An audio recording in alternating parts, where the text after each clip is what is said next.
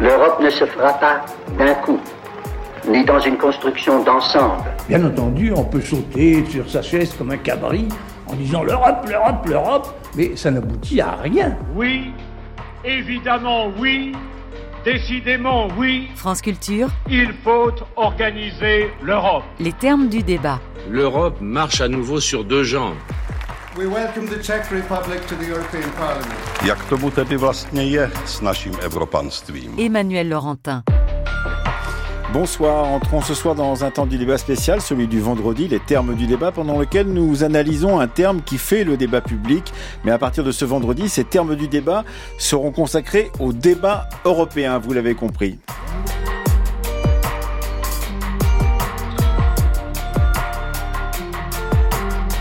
À l'ordre du jour ce soir, la République tchèque et le groupe de Visegrad. Cette année, la Tchéquie préside le groupe euh, de quatre pays appelé groupe de Visegrad, rassemblant depuis 1991 la République tchèque, la Slovaquie, la Pologne et la Hongrie. Un groupe au départ pro-européen qui, depuis l'arrivée massive de migrants syriens en Europe en 2015 et la crise migratoire, est devenu pour beaucoup à Bruxelles comme un symbole de la résistance à l'Union. Mais le nouveau président élu en février de la République tchèque, en février dernier, un ancien général de l'OTAN, Peter Pavel, est un pro-européen comme le nouveau Premier ministre polonais Donald Tusk face à Robert Fico, lui nouveau Premier ministre slovaque, et à l'inamovible dirigeant hongrois Viktor Orban. Le groupe de Visegrad se trouve-t-il à un tournant, d'autant que les positions de ses membres sur la guerre en Ukraine sont pour le moins contrastées. Bref, la Tchéquie peut-elle réconcilier l'Union avec euh, l'Europe centrale en partenariat avec le journal La Croix? Et Béatrice Bougnol Bonsoir. Bonsoir. Nous entamons donc une série d'émissions sur chacun des pays de l'Union. Aujourd'hui, donc, euh, les termes du débat européen. Et nous sommes en compagnie de deux invités. Une invitée à Paris en studio avec nous, Yana Vargovchikova. Bonsoir. Bonsoir. Vous êtes maîtresse de conférences en sciences politiques à l'INALCO à Paris. Et avec nous à distance, et nous sommes très heureux de l'avoir euh, à notre micro, Vladimir Spidla. Bonsoir. Bonsoir. Vous êtes ancien Premier ministre tchèque entre 2002 et 2004 et ancien commissaire européen aux affaires sociales entre 2004 et 2010. L'agression russe nous affecte tous. Le soutien à l'Ukraine est donc essentiel pour notre sécurité. En même temps, il s'agit d'une action naturellement humaine. La Russie doit être tenue pour responsable des pertes en vie humaine et des dommages. Nous devons donc résolument soutenir l'Ukraine et ses citoyens par tous les moyens. C'est dans notre intérêt. C'était le 23 novembre dernier sur l'antenne d'Euronews. Euh, Vous entendiez euh, Peter Pavel, le président tchèque, nouveau président tchèque, lors de la réunion annuelle à Prague du groupe de Visegrad. Ce groupe de Visegrad, il faut peut-être en faire un peu l'histoire avec vous, Yana Vargovchikova, et avec euh, vous, Vladimir Spidla. Cette histoire remonte à 1991, comme je l'ai dit? Tout à fait, à février euh, 1991, pour être plus précise. Et c'est euh, au départ une alliance politique qui se crée donc euh, dans les suites de la chute des régimes socialistes euh, ou communistes, euh, comme on veut, et qui euh, regroupe d'abord trois pays, puis quatre avec la séparation de la Tchécoslovaquie. D'abord, c'est donc Tchécoslovaquie, Pologne et Hongrie euh, et qui euh, qui est né avec euh, plusieurs fonctions dès le début, euh, qui a un peu ce, cette fonction d'entité euh, politique centre-européenne, mais aussi un peu euh, une fonction de d'être euh, de protéger les trois pays euh, concernant leur sécurité. C'est encore euh, un moment où les troupes soviétiques stationnent euh, sur les territoires des pays, et puis aussi euh, la visée de l'intégration européenne, bien sûr. Béatrice Bougnol. Oui, Vladimir euh, Spidla, euh, que- quelles étaient les attentes de ces, euh, de ces pays au moment où ils ont créé ce groupe de, de Visegrad? Très compliqué à dire, mais en, général, c'était vraiment la question sécuritaire parce que nous, étions à cette époque au sein de NATO, nous, nous, nous, OTAN, nous, nous, nous, n'étions pas au sein de l'Union européenne, alors l'Europe centrale était un peu, un peu abandonnée. Et euh, nous avons euh, cherché comment euh, faire certaines unions euh, euh, approfondir no- notre co- coopération pour euh, des raisons sécuritaires. Et naturellement aussi pour des raisons euh, culturelles parce que euh, il y a euh, une histoire de l'Europe centrale et tous les pays étaient touchés par ça. Et quand vous dites des raisons sécuritaires, euh, euh, Monsieur le Premier ministre, euh, est-ce que c'était justement en raison de ce que disait à l'instant même Yana Vargoshikova, c'est-à-dire la présence de troupes soviétiques encore présentes dans la, dans la région? C'était cela C'était cette idée qu'il y avait peut-être une, une, menace encore pour ces pays qui avaient connu, bah, qui avaient connu Budapest, qui avaient connu le printemps de Prague, etc., etc. Tout, tout à fait tout à fait. Euh, la Russie était pour, euh, pour nous euh, en danger et nous n'avions pas beaucoup de force, alors c'était tout à fait intéressant et tout à fait rationnel renforcer les forces communes. C'est comme ça, rien, rien plus. Et aussi, j'ai déjà dit, euh, on a euh, des sentiments euh, de la proximité parce que notre histoire était parfois aussi l'histoire qui, qui, était une histoire, qui était histoire dans le sang de austro-hongrois et comme ça. Alors, mm. nous, nous, nous, nous sentions proches et nous nous sentions en, en danger. Béatrice Bougnol. Euh, oui, euh, Yana Vargovichkova, euh, on a fêté, enfin le, le, groupe de Visegrad a fêté ses 30 ans en 2021. Euh, Aujourd'hui, comment comment fonctionne-t-il? À quel à quel niveau fonctionne-t-il? Alors effectivement, aujourd'hui, il fonctionne à plusieurs niveaux et qui ont souvent des évolutions un peu disjointes. Donc si aujourd'hui, par exemple, on parle un petit peu d'un affaiblissement, d'une coopération à très haut niveau politique au sein du groupe, euh, c'est vrai, le groupe est entré un petit peu en veille, peut-être qu'on aura encore l'occasion d'en reparler, mais il existe en moins deux autres couches, pour ainsi dire, euh, un niveau un peu intermédiaire qui est celui de la coopération entre les administrations publiques euh, des pays membres. Et là, c'est vraiment, ce sont quelque part les bureaucrates, entre guillemets, ou les chefs d'institutions publiques qui, un peu à l'écart de la politique très hautes sont en contact régulier, s'échangent des expériences, etc. Tout cela, euh, néanmoins, sans structure centrale. Il faut bien préciser que ce n'est pas du tout une organisation. Il, ne faut pas imaginer un bloc, une organisation. C'est vraiment une plateforme très légère en, en termes de coûts. Donc ce niveau intermédiaire de contact entre euh, administrations et puis un niveau encore en dessous, un niveau un peu micro-politique de coopération culturelle et euh, de soutien par euh, des appels à projets aux sociétés civiles des quatre pays. Euh, c'est le Fonds international de Visegrad qui a été créé en 2000, qui a un budget plutôt modeste de 10 millions d'euros annuels. Et donc là, c'est vraiment une coopération qui peut continuer, même à des périodes de, voilà, de, de silence politique. Béatrice Bougnol. Euh, Vladimir Spidla, vous, vous diriez comme euh, Yana Vargovichkova que le que ce groupe de Visegrad, il est rentré un peu en veille euh, politiquement, enfin au plus haut niveau de son fonctionnement en tout cas. Oui, mais ce n'est le premier le, premier cas parce que le groupe Visegrad en sens politique n'est pas tellement cohérent parce que euh, les, euh, les pays sont, euh, sont, différents. Alors, c'était toujours comme ça. la collaboration étroite dans certains moments et aussi la collaboration assez faible, mais peut-être aucune collaboration au niveau politique. C'était toujours comme ça. Et encore, on pourrait dire que le, le groupe Visegrad est plutôt 2 plus 2. Oui. Ça veut dire Tchéquie, Slovaquie, Hongrie et euh, la Pologne. C'est-à-dire qu'il y aurait une sorte de séparation naturelle entre la Pologne et la Hongrie d'un côté et la Tchéquie et la Slovaquie euh, de, de l'autre. Vous avez été euh, signataire de l'entrée euh, dans l'Europe justement de votre pays. Vous étiez Premier ministre à, à ce moment-là. Euh, est-ce que vous diriez justement que dans cette époque-là, c'est-à-dire en, en 2003-2004, quand, vous, quand ce, cet accord est signé, cette entrée dans l'Europe est, est signée, eh bien ce groupe de Visegrad est unanimement, euh, complètement pro-européen, ou est-ce que ça n'est pas euh, tout à fait le cas en 2003-2004, euh, Vladimir Spidla? C'était le groupe était tout à fait pro-européen. Nous avions une collaboration étroite par rapport à ça. Et encore plus, c'était un peu allégé par la, le fait qu'il y a dans tous les pays il y avait des gouvernements sociodémocrates. Alors nous, nous, nous, nous, avions aussi beaucoup de contacts personnels et le complet le, regard qui, qui, était proche de, toutes les, de, de les pays. Alors on, on, va dire que c'était une groupe, un groupe pro-européen et encore plus un groupe sociodémocrate.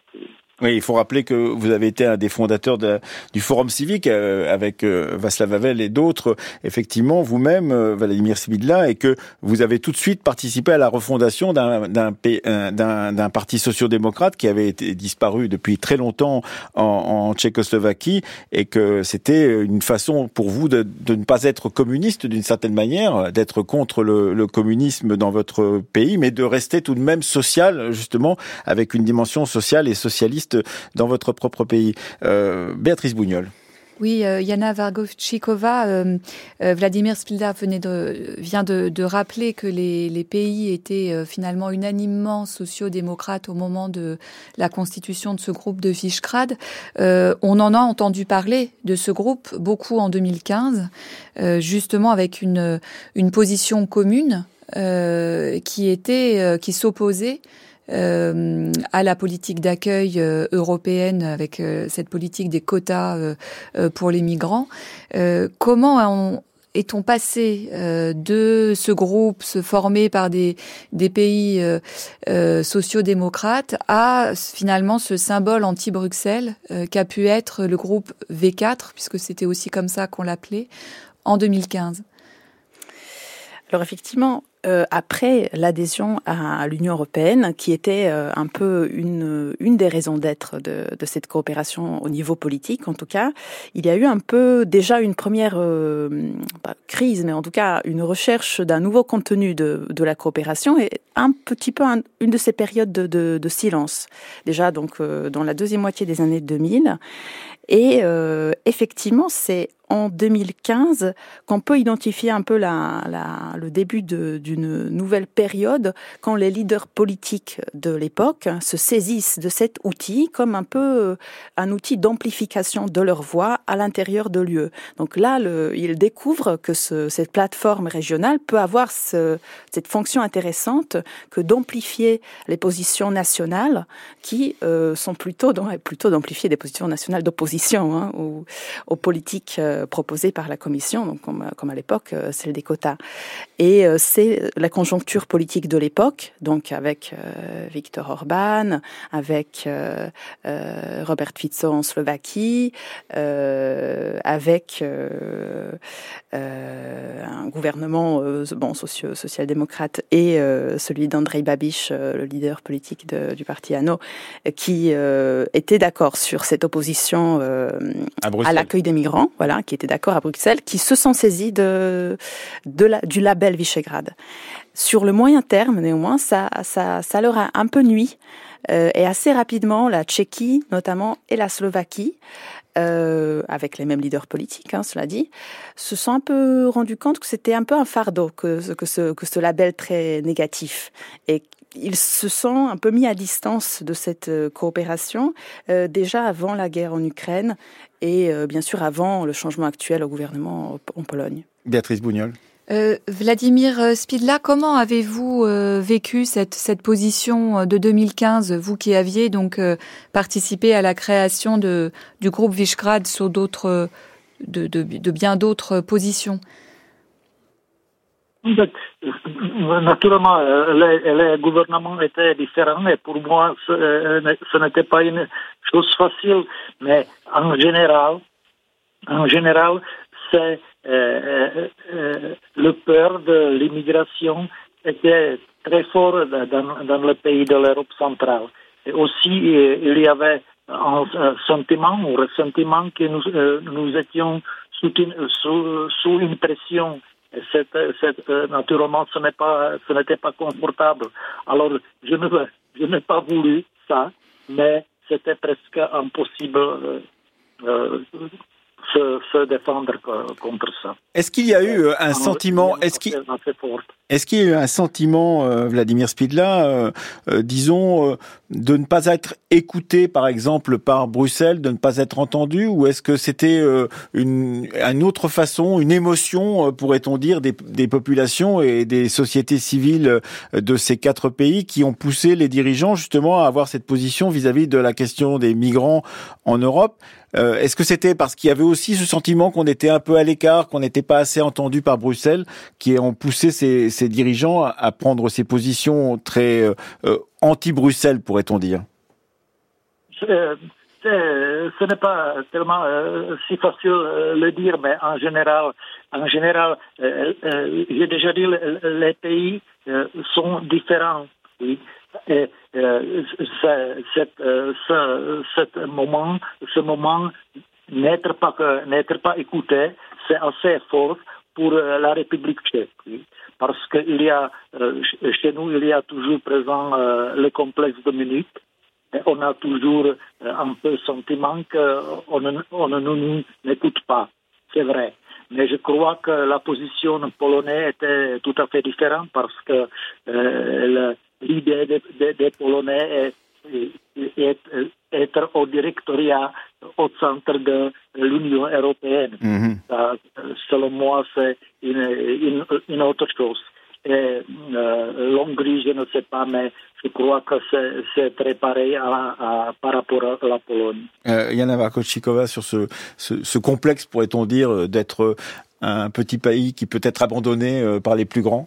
Alors on parle souvent effectivement pour ces petits pays euh, depuis très longtemps. Hein, on ne va pas invoquer Istvan Bibo, le célèbre historien hongrois, hein, de, de, complexes euh, voilà qui sont liés à la position géographique et puis à la taille des, des pays. Mais euh, il faut aussi ajouter peut-être que ce cet argument de ne pas être suffisamment écouté est aussi instrumentalisé euh, très souvent politiquement. C'est-à-dire que une des justifications euh, peut-être secondaires, mais qui s'ajoutait rapidement à cette opposition euh, frontale euh, aux politiques européennes sur l'immigration, dans, un, dans, une situation de crise, et donc de ce, qui justifiait ce refus de solidarité européenne, l'argument c'était précisément de on nous impose cela.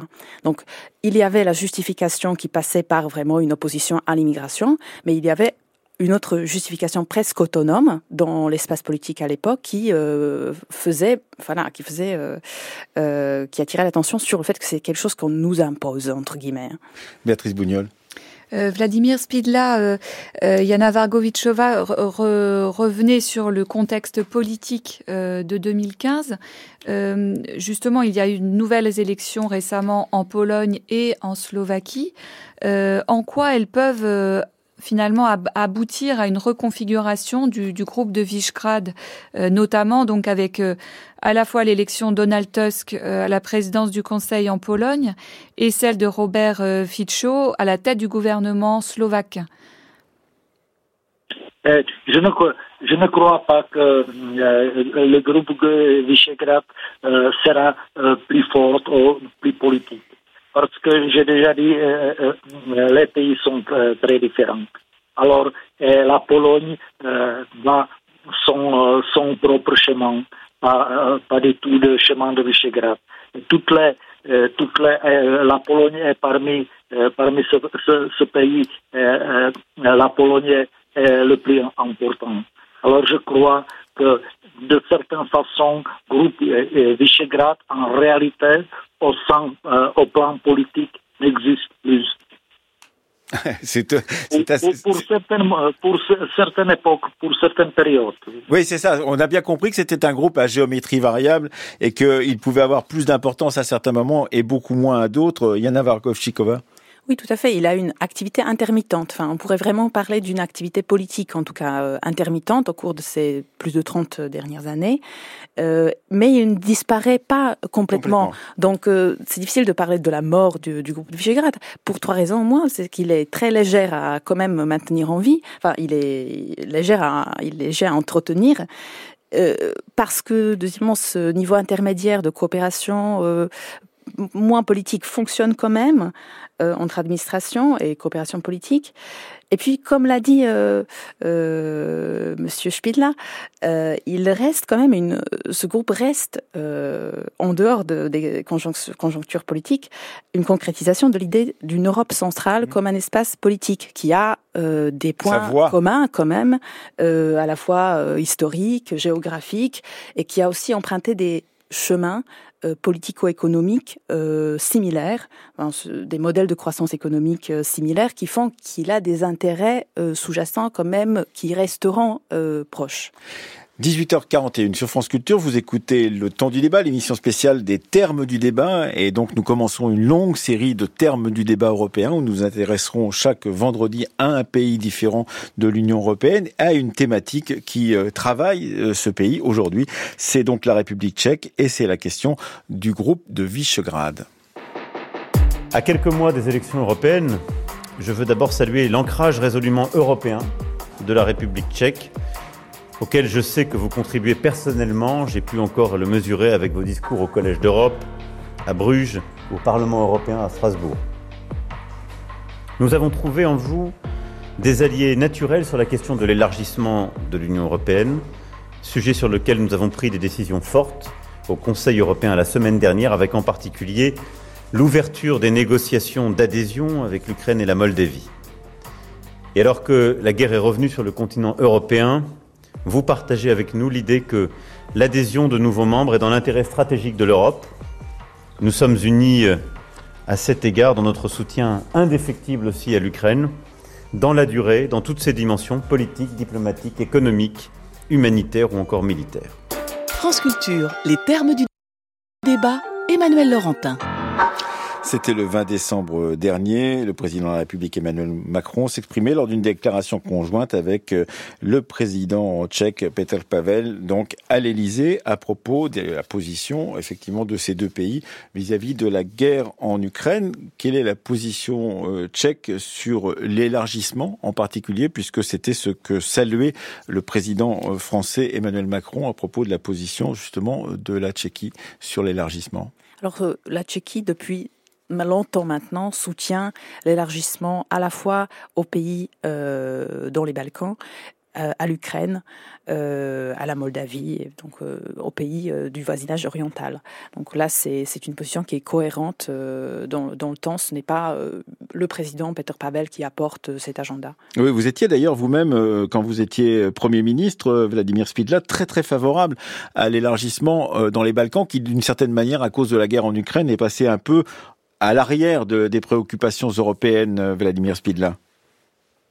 Reste, euh, euh, reste pourtant très, important parce que si on veut achever le projet européen, il est, est nécessaire prendre aussi Balkan occidental, accepter Balkan occidental. Et naturellement Ukraine est le plus important en, en, en, ce moment mais en réalité, c'est une, ça, ça, ça, va être très longue marche pour achever cette, euh, cette tâche. Mmh. Alors, je pense que, que ce sont euh, des choses qui sont plutôt parallèles. On, on, ne, on, ne, peut pas les lier ensemble. Il faut, il faut faire euh, les tâches par rapport, euh, par rapport euh, Balkan occidental et naturellement aussi par rapport à l'Ukraine.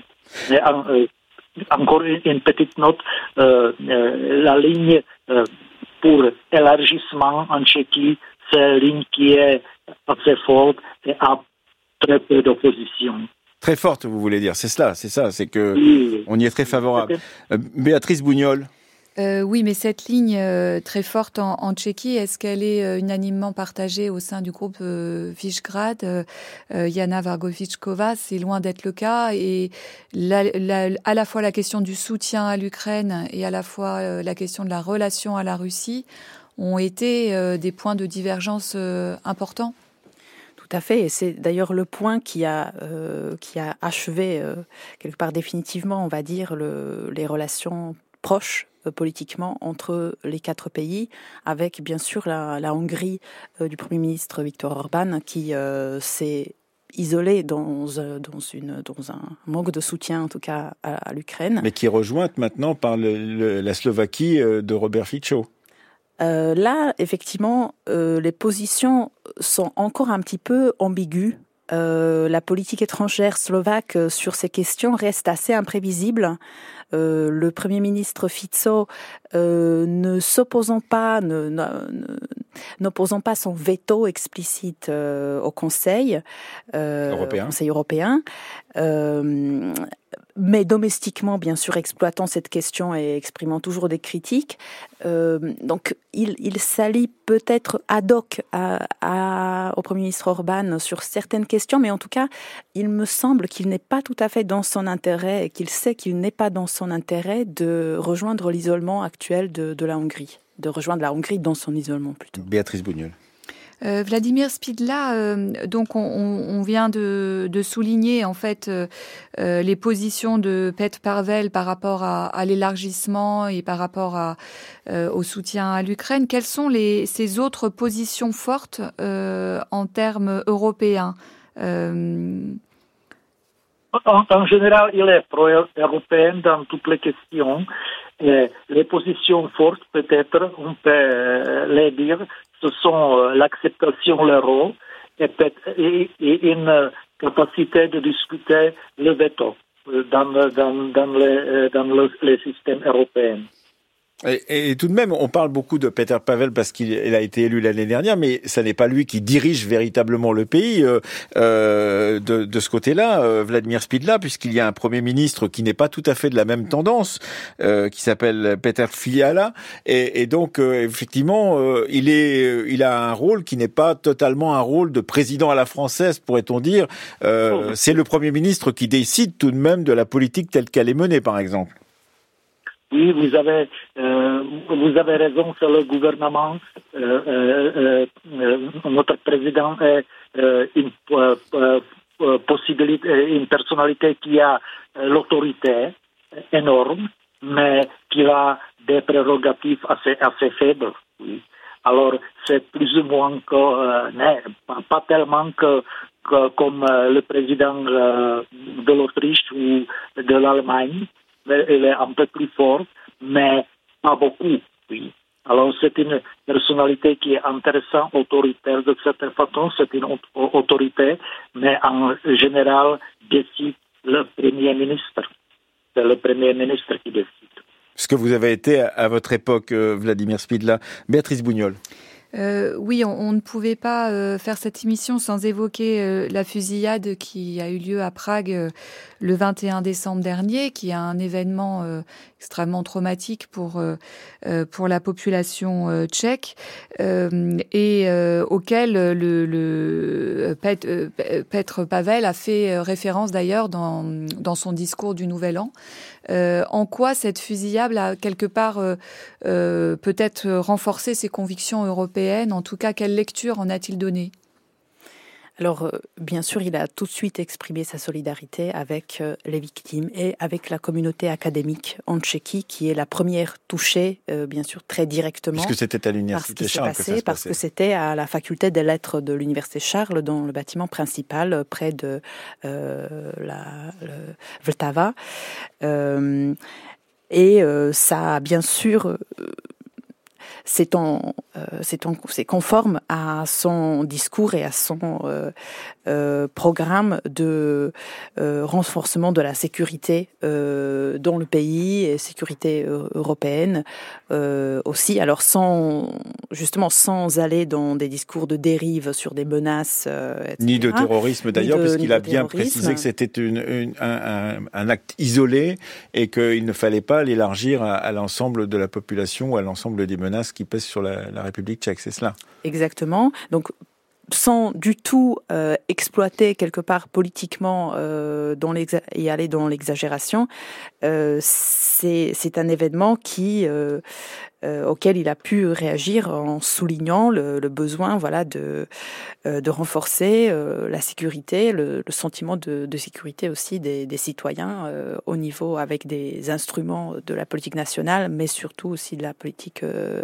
européenne et celle de l'OTAN. Et dans ce, dans ce discours qu'il a tenu au, moment des vœux du Nouvel An, euh, ce qui est une tradition qui, je crois, remonte à Mazarik, euh, eh bien, euh, je crois qu'il a aussi euh, demandé à ce que, eh bien, on, on, aille plus vite sur le chemin de l'intégration monétaire à l'Europe. Vladimir Spidla, est-ce que c'est quelque chose que, en tant que pionnier de cette intégration européenne, vous attendiez, vous espériez, ou est-ce que de toute façon ça se fera, mais il faudra que cela prenne son temps?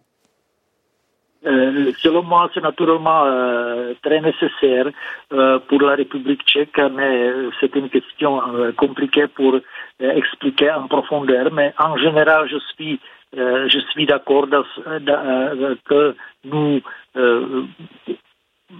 pour nous, tout à fait besoin avoir, euh, d'avoir euro. C'est une chose. Et l'autre chose, euh, actuellement, euh, nous, nous, avons un peu de problème avec des critères de, de Maastricht parce que on n'a pas une inflation on avait une inflation énorme, on a euh, des dettes euh, budgétaires et comme ça. Mais en réalité, je crois que dans, dans deux, trois ans, euh, nous, euh, nous, serions, euh, nous serions prêts pour, pour aller au MRI et, faire, faire des, des pas nécessaires de façon assez vite. C'est intéressant que ce discours du président de, euh, du président de la République a vraiment euh, provoqué une discussion qui est euh, inhabituelle euh, dans la, euh, en Tchéquie sur, le sujet de monnaie unique. Ah oui, ça veut dire qu'il a lancé un, un véritable débat, pourrait-on dire. Béatrice Bougnol oui, une autre de, de ces convictions, euh, c'est euh, euh un, autre projet, ce serait de réformer la règle de l'unanimité pour avoir plutôt celle de la majorité qualifiée au niveau de l'Union européenne. Yana Vargochikova, pardon, au, vu des, antagonismes qu'on a décrits au sein du groupe de Visegrad, euh, quelles, sont les chances de succès en fait euh, de Petr Pavel dans ce projet-là? Alors en tant que président euh, dans le système politique tchèque, déjà, euh, ce n'est pas le chef de l'exécutif, donc euh, très concrètement, ce n'est pas lui qui va au Conseil européen, c'est le Premier ministre Petr Fiala, qui justement est, alors il n'est pas non plus d'un bord politique opposé, mais en tout cas sur ces questions de européennes, de l'euro, mais aussi d'une réduction du droit au veto, il n'est pas d'accord avec les positions de, du président Pavel. Parce qu'il faut euh, considérer qu'effectivement cette question de l'élargissement pose la question de une fois que l'Europe sera élargie, est-ce qu'on restera encore avec cette règle de l'unanimité qui fait, par exemple, que on n'a pas pu voter euh, l'aide à l'Ukraine de, de, 50 milliards qui était prévue parce que le président, euh, donc le, le, responsable Viktor Orban de la Hongrie n'a pas voulu d'une certaine manière et cela bloque effectivement certaines décisions. Mais en même temps, est-ce qu'on peut faire, quand on est un petit pays, justement, du fait qu'on a une voix comme tous les autres dans le concert européen alors actuellement, euh, les chances, on va dire, que les pays centre-européens, euh, à la fin, soient d'accord avec euh, une modification de ces règles de vote existent, bien sûr. Déjà, euh, bon, Pavel n'est pas le chef de l'exécutif, mais il ne faut pas non plus imaginer sa relation avec le gouvernement comme une cohabitation, on va dire, à la française. Il est, voilà, il ne vient pas des partis, politique au gouvernement, mais bon, ses opinions sont quand même assez proches euh, de certains partis au gouvernement, euh, Top 09, les chrétiens démocrates, etc. Pas le plus grand parti qui est traditionnellement eurosceptique. Alors il a un petit peu changé son, orientation pour euh, être plus ouvert, mais reste quand même un peu souverainiste. Idéologiquement, enfin, ce sont vraiment ses racines, ses idées politiques. or, depuis euh, le début de la guerre en Ukraine, euh, c'est précisément cette question d'un soutien indéfectible européen à l'Ukraine et d'un soutien des pays occidentaux à l'élargissement qui devient un peu une euh, monnaie d'échange quelque part possible hein, dans les négociations sur le veto.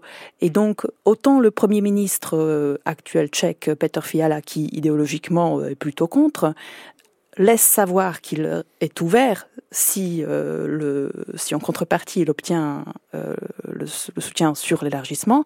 Et bon, pour Donald Tusk, on peut imaginer que ça, serait, euh, voilà. Ça serait aussi possible. Pour la, euh, Béatrice Bougnol, pour conclure, on arrive presque à la fin de cette émission. Oui, Vladimir Spidla, peut-être euh, euh, pourquoi finalement cette question du veto est si importante? Peut-être que ça, ça, revient à poser la question d'ailleurs, qu'est-ce que c'est que d'être un petit pays au sein de, de l'Union européenne? Ce n'est pas tellement, ce n'est pas un grand problème être le petit, le, le pays qui n'est pas le plus grand parmi parmi l'autre. Euh, si on regarde euh, Luxembourg, Luxembourg ou, l'autre, les pays baltes et, l'autre pays, ça, ne pose pas beaucoup de problèmes parce qu'il y a il y a un, il y a une différence entre l'influence et le pouvoir. et pour pour, euh, pour euh, les pays de type de la, République tchèque, il faut avoir beaucoup d'influence parce que pouvoir, ce n'est pas notre métier, oui, ce, n'est pas notre qualité.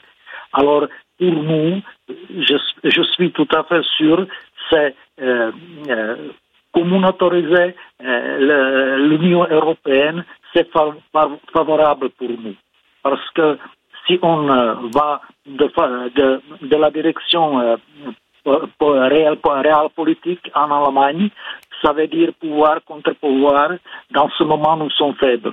Alors, nous, nous, pour nous, c'est nécessaire et besoin euh, plus de communautés au sein de l'Union européenne.